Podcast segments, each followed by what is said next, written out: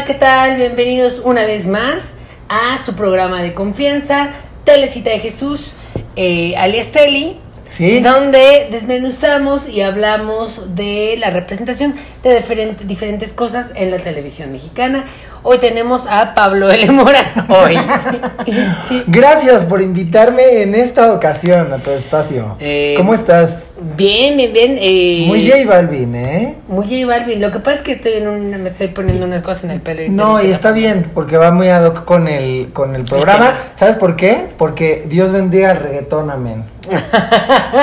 Yo no sé si voy a estar de acuerdo con esa aseveración, pero eh, el día de hoy vamos a hablar de un tema que pues está por todos lados y a veces está tan de manera tan evidente que ya ni lo notamos, ¿no? Este, la religión. La representación de la religión, en específico la religión católica, aunque hay muchas otras religiones, pero eh, sí podemos ver que hay un sesgo importante en los medios donde pareciera que es la única religión que existe en el país. Bueno, es que también hay que decir que los mexicanos somos un, un pueblo, pues mayormente religioso o predominantemente, quise decir, católico. Eh, y también creo que, bueno, evidentemente hoy en este episodio vamos a tener que hablar de, de la Virgen de Guadalupe, que ha tenido y tiene muchísima presencia en los medios mexicanos. Pero sí, pareciera que de pronto eh, los medios son un- pues un brazo o una extensión de otras instituciones como la religión o el Estado, ¿no? Sí, yo creo que, eh, bueno, si quieres lo, lo, lo dividí más o menos así, a ver qué te parece. Hablar primero de los programas de televisión, luego de las telenovelas y luego de las películas, que es donde hay un poquito más de variedad, ¿no? Y más progre. Venga, sin miedo a la muerte. Ok, este, pues programas de televisión. eh, yo creo que deberíamos de empezar con eh, uno de TV Azteca que se llama Cada quien su santo, que además es como la respuesta que tuvo TV Azteca para eh, La Rosa de Guadalupe. Pero el hecho de que sea como cada quien su santo, donde se habla como cada capítulo va encomendado hacia un diferente santo, dependiendo de la cosa que resuelven esos santos, ¿no? Porque recordemos que para la religión católica tenemos santos que es como, este me ayuda en las tareas, este es para los abogados, Claro. este es de los casos difíciles, etcétera.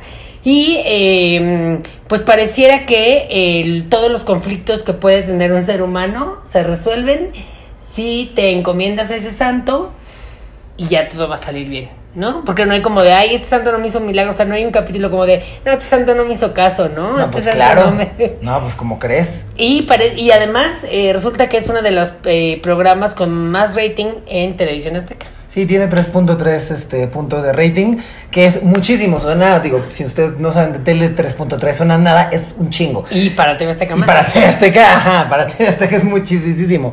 Este, sí, pero hay que creo que eh, decir o hablar un poco más de la, la premisa, ¿no? Que ya lo dijiste un poco, pero eh, básicamente hay un personaje, es un unitario, hay que decirlo, no es una telenovela, es un unitario. O sea que cada capítulo es diferente. Es diferente, exacto, cada capítulo tiene su propia trama eh, y sus propios personajes.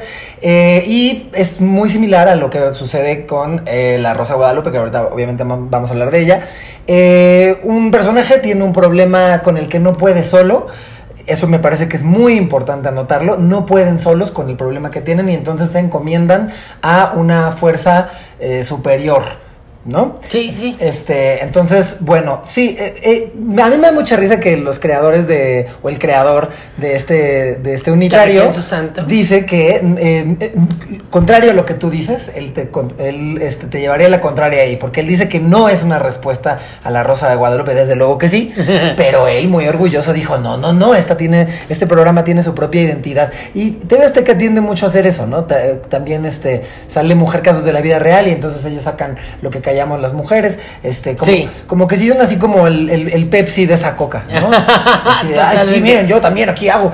Este, entonces, bueno, em, pues eso, no, no sé qué decir sobre este programa. Es que creo que sí, es, es, es, es que es la, es la misma gata pero revolcada. Sí, y además, o sea, lo importante aquí es que es a los santos, ¿no? Y de que cada santo resuelve diferentes casos, entonces, eh, pues la gente pareciera que no se tiene que preocupar por nada, nomás enfocarte al santo correcto y va a estar solucionado, ¿no? Cuando, pues podría haber muchísimos más, eh, no sé, estímulos de, de tener como esperanza o razón de tu vida, ¿no? Más o que Es que mira, religión. yo creo que este es un tema eh, difícil, este es especialmente un tema difícil, ya sabes que siempre decimos eso de todos, pero este en especial me parece que es un tema muy difícil porque sé que podemos tocar o pisar varios callos de la gente allá en casita viéndonos.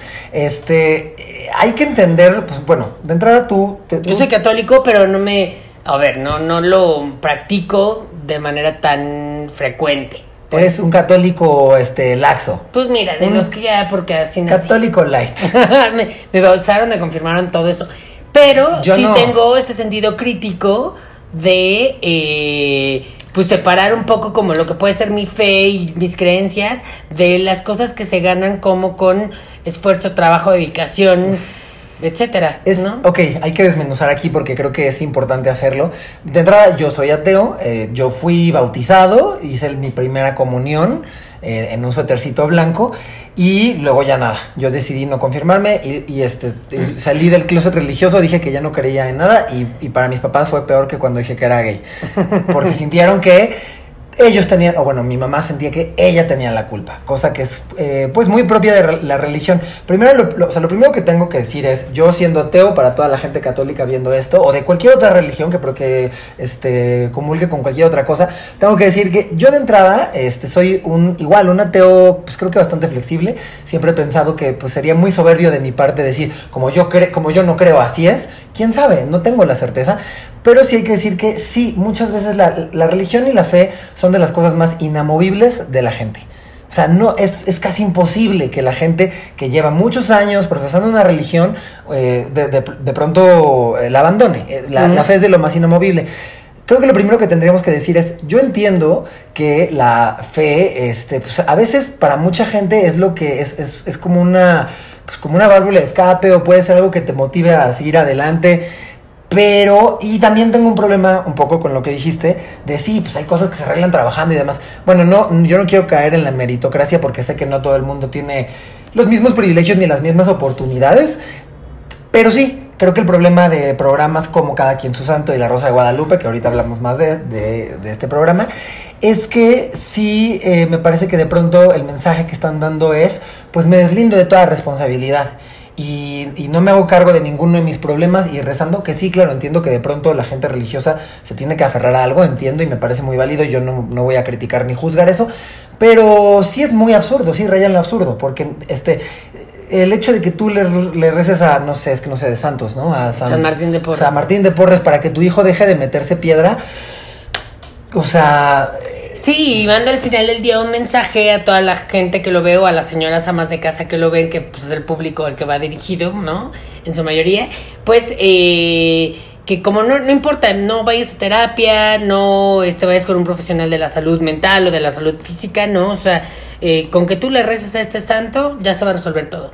Entonces esto hace que también pues se cree como una distancia más, ¿no? O sea, como entre, el entre los papás y el niño que está o el hijo que está teniendo los problemas, porque regularmente es así, de eh, pues de no creer en la religión, ¿no? O sea, de que el niño dice como, no, pues no lo creo, y entonces los papás como, no, pues sí, porque yo ya lo vi en la tele y me lo reafirmaron, y además ya está comprobado, ¿no? Ahí en la tele, que, porque parecía que lo que aparece en la tele es verdad, entonces, pues yo creo que eh, sí deja de lado un poco, eh, pues muchas otras cosas, o sea, si fuera el complemento, la religión, como lo es en la vida, o sea, Sí. ¿no? De la mayoría, pues creo que podría funcionar mucho mejor este tipo de programas. Pues sí, y también habría que cuestionarnos qué tanto este tipo de programas, además de obviamente eh, que históricamente pues eh, hemos creído en las mismas cosas, digo, obviamente no estoy diciendo que los medios aquí tienen toda la responsabilidad de esto, pero habría que cuestionarnos qué tanto eh, influye en estas personas que de pronto eh, se juran o van a, of- a ofrecer una, no sé, una trenza o, o- lo que sea este, para solucionar sus problemas. O sea, sí habría que cuestionarnos, considero, qué tanto de estos medios y estos programas influyen en que de pronto la gente crea que rezando se va a acabar todo el problema. Sí, yo creo que, eh, bueno, ¿quieres hablar de... La Rosa de La Rosa de Guadalupe, mi pasión. Eh, me encanta, soy muy fan de La Rosa de Guadalupe, eh, es, es mi motor, es mi motor diario. Pero no lo ves como con un sentido crítico, sino más como un, senti- un sentido de entretenimiento puro. Me, me parece ¿no? que es el producto de comedia involuntaria eh, más increíble del mundo. Pues que yo no sé, yo siempre he tenido la duda de si lo escriben así a propósito ¿O lo escriben así en serio? Pues, ah, o sea, yo creo que la gente que escribe esto, evidentemente, pues no, no son ningunos estúpidos. O sea, yo creo que deben tener este, escritores talentosos e inteligentes. Que, a ver, no es que yo, yo no creo que ellos estén cagando de risa y no, no, no, pero creo que están muy conscientes de lo que están haciendo. Creo que conocen, y ese es eh, lo que sí le voy a, digo, es muy problemático el programa, pero lo que sí le voy a reconocer a la gente de contenido y a los escritores es que me parece que conocen muy bien al público al que se están dirigiendo. Saben perfecto qué es, este, qué es lo que la señora ama de casa eh, católica quiere eh, Ver. quiere ver y quiere escuchar, qué mensajes quiere reforzar. Lo saben muy bien y en ese sentido creo que es- lo hacen muy bien. Este. mm, otra cosa que me parece que, que La Rosa de Guadalupe tiene sobre, sobre como eh, cada quien su santo y que también ahí radica la comedia involuntaria increíble es que los temas son de actualidad. Es decir, creo que también apela mucho a las madres de, de familia porque están identificando cuáles podrían ser las problemáticas, sobre todo de la gente joven. Y entonces eso es un muy buen gancho porque le están diciendo a, a las señoras, yo entiendo, yo entiendo lo que te está pasando, ¿eh? Y yo entiendo lo que está pasando con tu hijo y por qué está ahí jugando Pokémon Go este, y poniendo su vida en riesgo Claro. jugando Pokémon Go y por qué tu, tu hija está mal de que va a vender su virginidad por un boleto de Justin Bieber.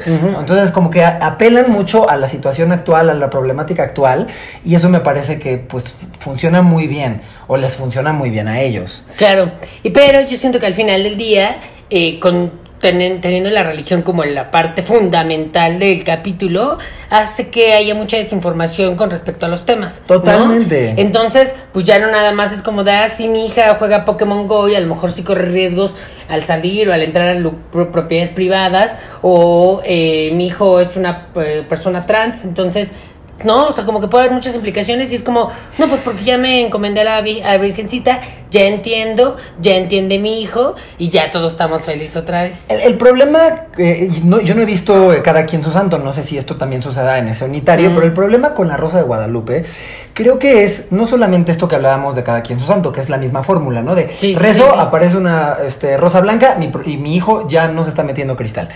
Eso de entrada, pues es eh, una, una narrativa que me parece eh, problemática y peligrosa de yo me deslindo eh, de este, pro- de Sí, este sí, problema. sí, lo que estamos diciendo. Ajá. El problema, el problema extra que tiene este unitario es, pues sí, lo que estás diciendo, pero además que usan información apócrifa sobre Sí. ciertos temas. O sea, por ejemplo, y yo lo hablé en el eh, un fuera de serie. drogas. No, un guy fuera de serie. Ay, creo que también en, en el capítulo de las drogas.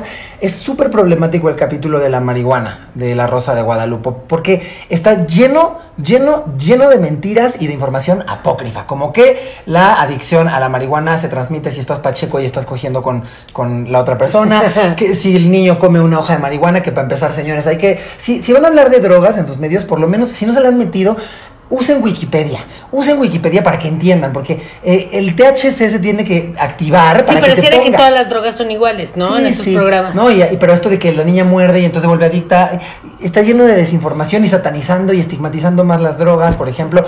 Pero sí quiero darle el beneficio de la duda en lo siguiente a la Rosa de Guadalupe. Sí, es una mierda. Sí, desinforma. Sí, eh, es muy problemático. Pero, pero, por lo menos a mí sí, sí aprecio, dentro de todo lo malo, no estoy diciendo que la Rosa de Guadalupe sea bueno, ni lo estoy glorificando, pero sí aprecio que haya miles de millones de capítulos de diversidad sexual.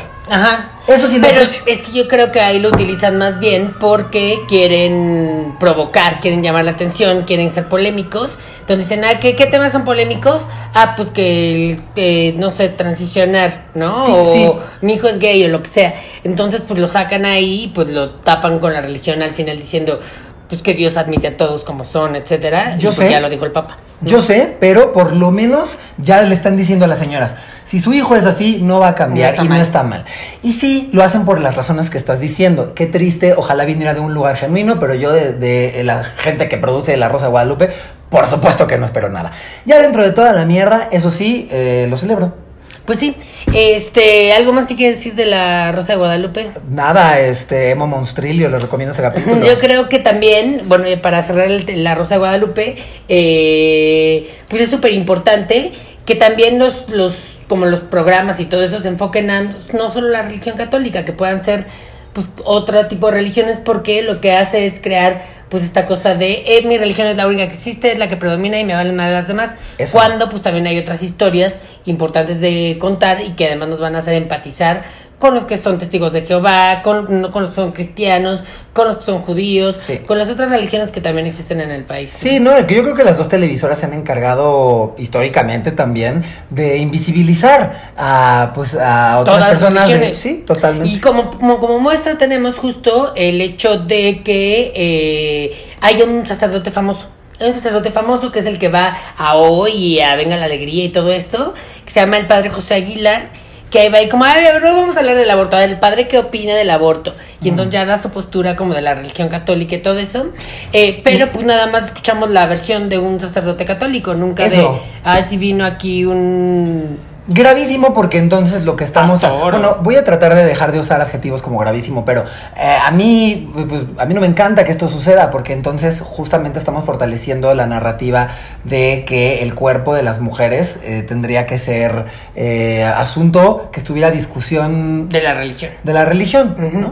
Y eh, pues cuántas veces no hemos visto también que en las producciones como, ay, se va a haber nuevo productor o se inaugura un nuevo programa o la fregada y vamos a sacerdote a echar la bendición y todos, todo el elenco va a misa y ahí toman su pues como su cátedra de este que les vaya muy bien a todos, ¿no? Y eso es súper impositivo, o sea, no sabes cuántas veces yo como ateo de pronto me veo obligado a estar en una misa en la que no quiero estar, en la que me siento incómodo porque el padre está diciendo cosas francamente muy homófobas y misóginas y ahí tengo que estar porque es el cumpleaños de no sé quién, porque no sé quién se murió. Y, que hagan esto que mencionas es súper impositivo, porque tú no sabes si alguno de los conductores justo es judío o, no cree o ajá o es ateo o es agnóstico, o sea, ¿sabes? Sí, sí, sí. Y de hecho, eh, pues tenemos uno de los programas más importantes que existen y que se transmiten de todo el año en ambas televisoras, son las Mañanitas a la Virgen. ¿No? Mm. Las Mañanitas a la Virgen de Televisa y de Tebasteca que están peleando por ver qué famoso es el que le canta las Mañanitas a la Virgen.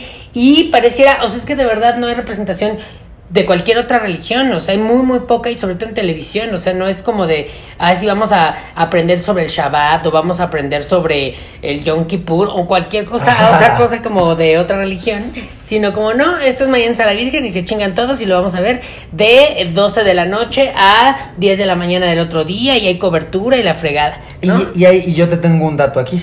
Sí, las dos televisoras celebran el Día de la Virgen, pero solamente Televisa eh, puede entrar a la basílica a transmitir. Mm. O sea, eh, no sé, no sé con quién se hace ese arreglo, pero la, iglesia o no sé, las entidades guadalupanas, no sé, este, le otorgaron a Televisa el permiso de transmitir desde la basílica. TV Azteca no lo puede hacer.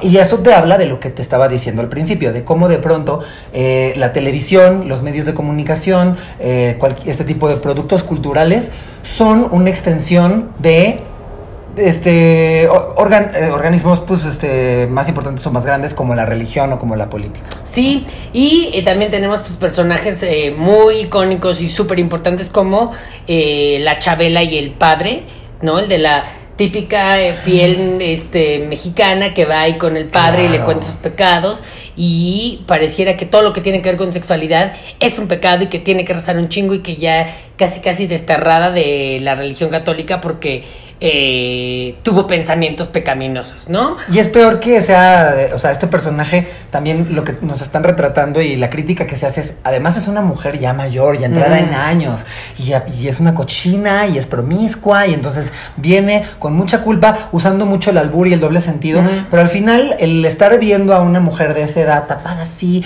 este, y que eso, y, que de ahí se desprenda la comedia, sí nos está comunicando algo. Totalmente. Eh, y también, o sea, del mismo caso, eh, la hermana Flor en Masterchef, eh, que fue como todo un icono y todo un boom así de cómo son las personas religiosas y lo importante y era absolutamente buena, ¿no? O sea, nunca vimos como el de ay que tuvo un poquito de maldad, como si fuera no fuera un ser humano, como si ya todas las personas que se dedican a la religión o profesan la religión católica eh, fueran perfectas y en realidad estuvieran buscando todo el tiempo la bondad y el ayudar y el compartir y pues como todos los valores que profesa la religión, cuando al final del día todos nos equivocamos, todos cometemos errores y eh, y pues pareciera que no, ¿no? Y luego metieron justo un cura después como para querer replicar la fórmula, pero pues ya no les funcionó porque el cura tenía nada de carisma que sí tenía la madre Flor, por ejemplo. Es que la madre era muy chistosa. Ahora te voy a decir que, te voy a contradecir. Sí, todo el tiempo la retrataron como una mujer súper bondadosa y luego la ponen con los niños en Master eh, Chef Junior. Junior. La ponen con los niños, lo cual también simboliza que ella los está cuidando porque ella está más cercana. de- Dejar que los ¿no? niños se acerquen a mí. Sí, sí, y, y- y a mí, bueno, no se, no me ofendan, pero cuando yo era niño y empecé, una de las cosas que me hicieron cuestionarme la religión y de alguna manera irme hacia el ateísmo es que yo escuchaba que, que de alguna manera el, cura o la monja est- estaban más cercanos a Dios y ellos podían hablar de, de manera más directa con Dios. Y yo pensaba, pero si somos, somos iguales, ¿no? Y somos, los dos somos seres humanos. Y el padre también hace popó. O sea, ¿qué? ¿Qué? Pues es que por los estudios tienen como unas más maneras, o sea, ellos sí dedican su vida a Dios, ¿no? Eh, bueno, y como en ah, este mismo... pero espera, ajá. espera. Lo que te iba a decir es, sí, siempre bondadosa la madre Flor, pero ¿te acuerdas que sí hacía trampa? Sí, que una vez hizo trampa, y eh, pero fue como de, ay, qué chistoso, jajajiji, o sea, nunca fue como de, eh, no, está súper mal, este, o sea, nunca la condenaron. Probablemente si hubiera sido una de las señoras fresas, o Berta, o Honorina, o sí, quien fuera, quien, quien fuera, seguramente sí se lo hubiera señalado. Depende de Ujú. quién, ¿eh? Depende de quién. Porque, por ejemplo, a Ono, a lo mejor, como era muy tierna y muy entrañable y muy carismática, como que se lo hubiéramos perdonado. A la madre, como dices, fue muy chistoso. Pero si hubiera sido una de las señoras fresas, Sí, claro. pinche vieja tramposa, seguro, Sí. ¿no? Eh, y también como en este mismo orden de ideas, otros personajes eh, de programas de televisión donde eh, pues, se glorifica a la gente religiosa. Eh, Gina de Puro Loco, había un programa que se llamaba Puro Loco, y había un personaje que se llamaba Gina que hablaba con Dios. Entonces que llegaba, o sea, nunca salía Dios, solo era una voz en off, porque así es Dios. Entonces llegaba y le preguntaba y terminaba como teniendo razonamientos como muy chistosos, ¿no? Sobre, pues le cuestionaba cosas que pareciera que están mal en el mundo, ¿no? Y obviamente en la hora pico, que también Adrián Uribe y Miguel Galván tenían como a la madresota, que eran unas monjas ahí que, pues igual entre el albur y que lo que hace el padre y la fregada, pues hacían sketches de comedia. Pero pues hemos visto esos, esos personajes replicándose eh, infinidad de veces porque claro que es muy chistoso ver a una persona como muy devota o muy católica cayendo como en tentaciones. Diciendo albures, este, cayendo en tentaciones, etcétera, etcétera. ¿No te acuerdas también que la chilindrina tuvo su spin-off? Sí. Eh, y era este programa en donde estaba en una escuela de monjas y ella les hacía diabl- este, diabluras y Y demás. estaba la madre superiora, ¿no? Que era como, Sí. las madres superiores siempre son como súper estrictas y como muy correctas y como. ¿no? Este, ¿algún otro programa que tengas ahí, no? Eh, me parece O que pasamos no, a no, telenovelas. No, por el. Ah, bueno, sí, sí. Tengo que decir esto que es eh, que es, es muy importante. No sé si ustedes recuerden que en el Chavo del 8, Ujú. que de hecho el Chavo del 8, mientras más lo analizamos, eh, más nos damos cuenta que envejeció fatal y que muchas de las ideas rancias y retrógradas que tenemos un poquito vienen de ahí. Eh, no sé si recuerdas que hay un capítulo del Chavo del 8 en donde tienen un número musical eh, que se llama Óyelo, escúchalo. Y es una, es una rola en donde el chavo y sus amigos hablan de que cuando tienes un problema, cuando estás triste porque una amistad perdiste, eh, eh, escúchalo él, se llama Jesús. Eh, y, y, pues no sé, también pues me, me- llama la atención porque sí es muy impositivo que el programa eh, número uno, eh, el programa humorístico. humorístico número uno de la televisión este, mexicana, dirección Enrique Segovianos, eh, tuviera estos mensajes tan cínicos. ¿no? Y, en esa, y en esa canción además dice cosas que decían, que dicen, que dicen en la Biblia. Ajá. No, pues súper fuerte, porque al, al final del día es como, pues, fortalecer, ¿no? Eh, Y pues eso- como los valores de la religión católica, que no están mal, pero, pero pues dejan de fuera todo lo que cualquier otra persona pueda creer. Exacto, a ver, no es tan mal, no está mal que tú quieras creer en eso, pero creo que eso invalida a otras religiones. Y los está imponiendo, Y sobre es- todo, eso es como es- imponiendo agenda. Súper impositivo y este, que bueno, pues sí, pero eso, eso sí me llama muchísimo la atención y el hecho de que el Chavo del 8 fuera un programa familiar, ¿no? Para toda la familia con humor blanco, pues también de alguna manera te están sugiriendo que la, que la religión es el, el camino correcto y es lo puro y, ¿no? Sí, la religión católica, ¿no? Eh, vamos a pasar con las telenovelas. Hay una telenovela, eh, bueno, vamos con los personajes de telenovela como que, que son muy religiosos, pero como con un fanatismo que los lleva como a ser las villanas, ¿no? Este como el personaje de Diana Bracho o Leti Calderón en eh, como la tía Evangelina de Cadenas de Amargura o en, el, Pecado no me acuerdo cómo se llamaba la otra. Y este y pues son estas tías como que usan un rosario estos personajes que usan un rosario falda larga no como que casi casi monjas y que eh, por algún desamor que tuvieron se volvieron como súper religiosas y ya no permiten que nadie más tenga la felicidad eh, más que con Dios ellas mismas.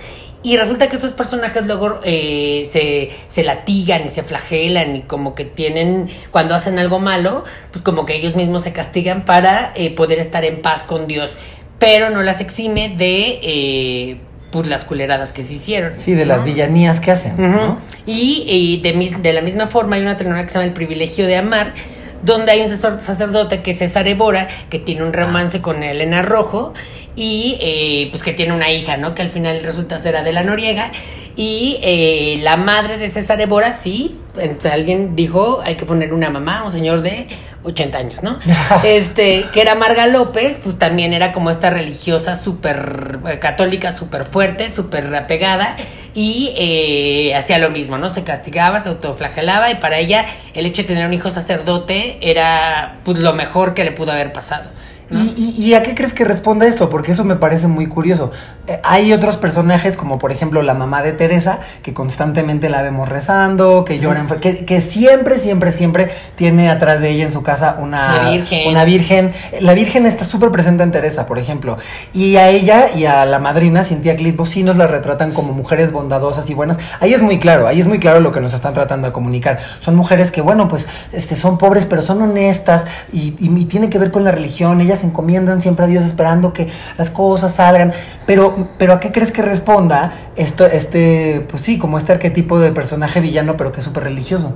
Pues yo creo que como a esta cosa de eh, tampoco están buenos los excesos, ¿no? Como que dicen así, ay, sí, está bien que seas católico, pero tampoco este tipo de católico, ¿no? O sea, te están marcando justamente lo que debe y no debe, cómo debes o no llevar la religión, ¿no? Como de pedirla cuando necesitas, cuando estás en, en agobio o en algún apuro, pero no pedirla cuando quieres hacer tu voluntad. Ah, ¿no? Ok, eso, Yo creo. eso es muy interesante. Cuando, cuando es por razones egoístas, no está bien evocar a Dios. Sí, y eh, pues sí, lo que dices también me parece muy interesante que en muchas telenovelas pareciera que solo los pobres creen en la religión católica, ¿no? Y en los pobres sí tienen su altar y tienen su cosa para rezar y a los pobres pues les pasan desgracias, entonces pues ellos son los que acuden a rezar y a pedirle a la Virgen o a los santos, etcétera. Ahora, hablando de los villanos, sí voy a decir que me parece muy interesante y me parece un acierto tener a estos personajes ultra religiosos, porque es un contraste que me parece que le da cierta profundidad al personaje. Sí, totalmente.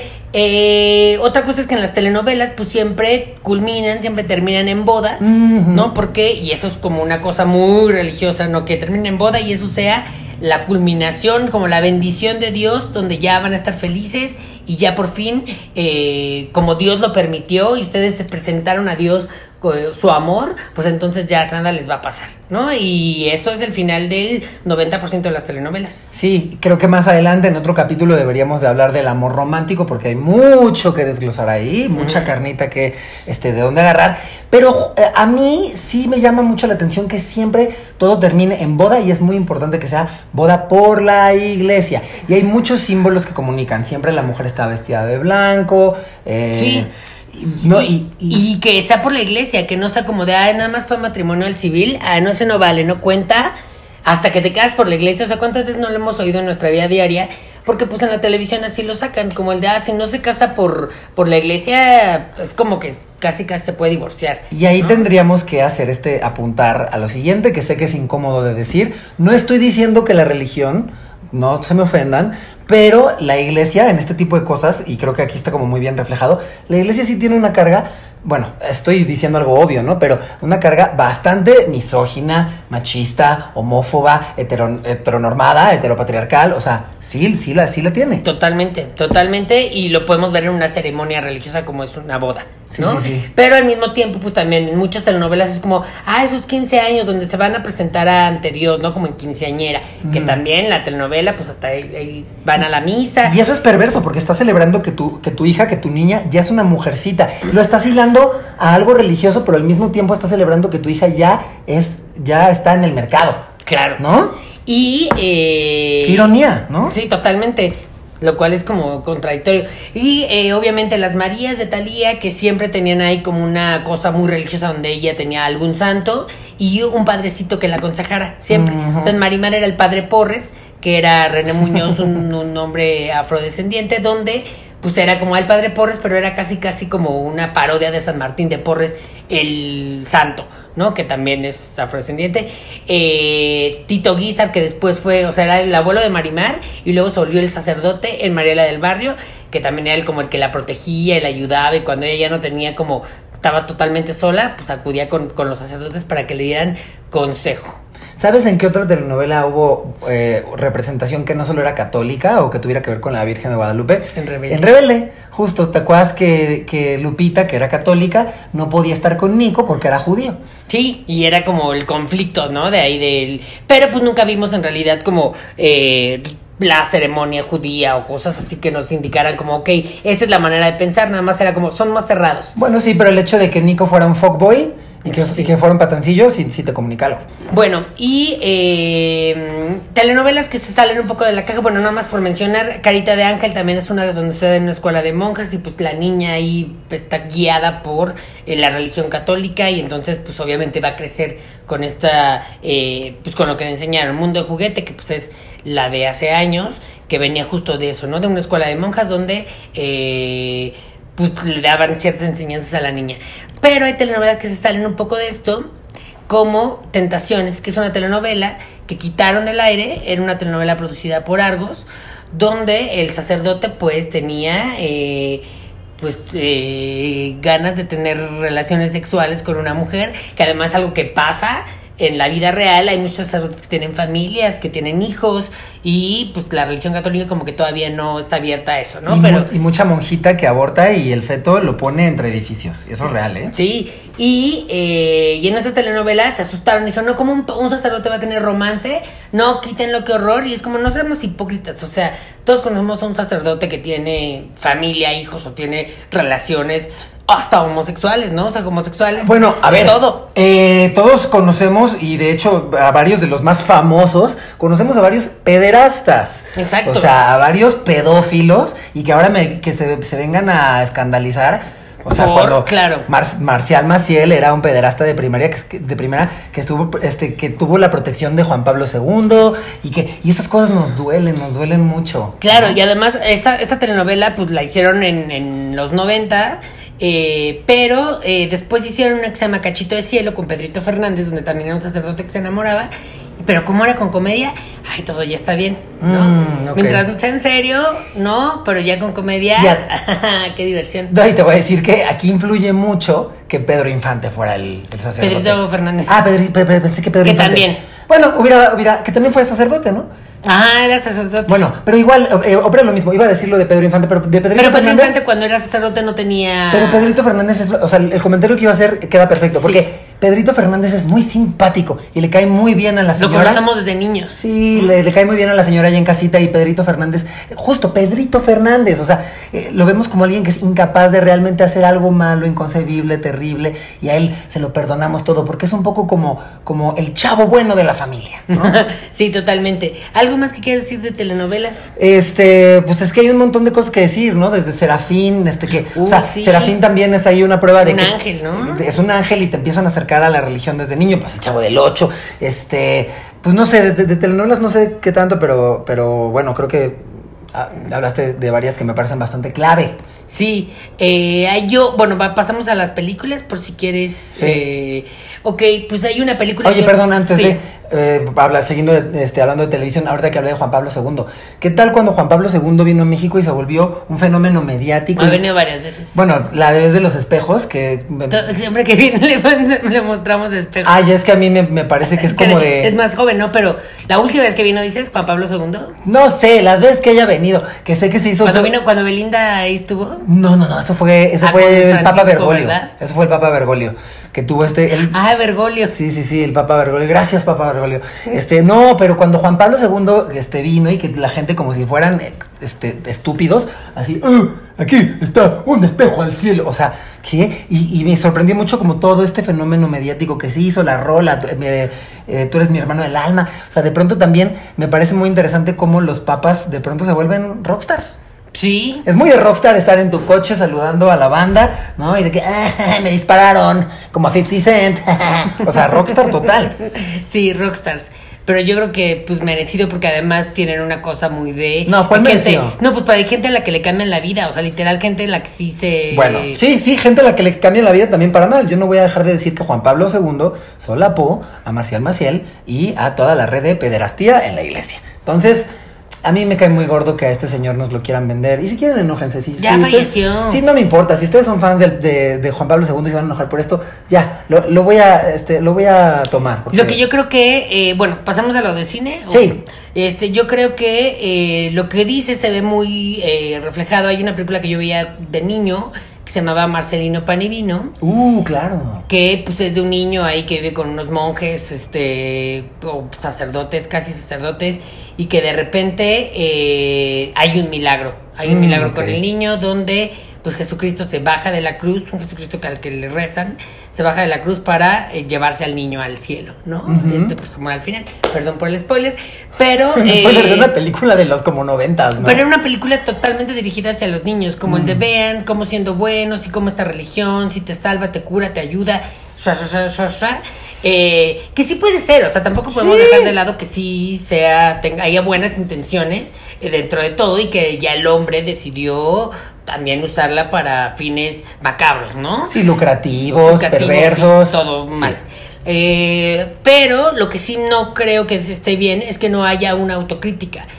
Como por ejemplo cuando salió El crimen del padre Amaro, bueno, también fue una película que cambió en el país sí. porque todo el mundo era como, no, prohíben, prohíbanla, que cómo es posible que se hable de esto, cuando es- era retratar la realidad de que los sacerdotes están involucrados en el narco, que los sacerdotes tienen relaciones sexuales con mujeres, que los sacerdotes son pederastas, o sea, como muchas otras cosas, como abrir la cloaca de lo que parece que se oculta en la religión católica, pero que estamos dispuestos a verlo, si es con comedia, pero si no es con si es en serio, no nos lo enseñen. ¿no? Y me parece fortísima la escena y, y me parece que es muy reveladora y habla mucho de, de justo todo lo que estás diciendo. Cuando Gael García le dice a Ana Claudia Talancón, eres más bella que la Virgen. Cuando yo estaba viendo eso, me acuerdo que yo tenía como 12 y me acuerdo que pensé como, uh, la gente se va a enojar mucho. Y que le pone el manto de la Virgen. Sí, sí, sí, sí. Pero bueno, este... De hecho, me parece hay una escena que me da muchísimo miedo, que yo también la veía como de niño, y decía, es que esto es cine. O sea, te cuentan un chiste, no es cierto, está, está la señora cantando, la típica señora que canta feo en la iglesia,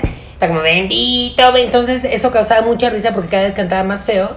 Y mientras tú te estabas riendo, pasaban imágenes de Jesucristo así en la cruz sangrando, o sea, como imágenes muy fuertes católicas, pero yo decía, la gente en el cine está riendo y estamos viendo cosas súper graves en pantalla. Entonces Sí. eso me pareció que el, que el, el director lo hizo muy bien. Y bueno, obviamente hay que decir que la religión, sobre todo la católica, está basada en la culpa. Y entonces por eso cuando pues, haces estas representaciones o, o haces estos productos culturales, pues, la gente se escandaliza muchísimo. A mí me llama mucho la atención cómo a los mexicanos nos encanta alardear de que todo aguantamos, de todo nos reímos, hasta de la muerte, por eso comemos calaveritas.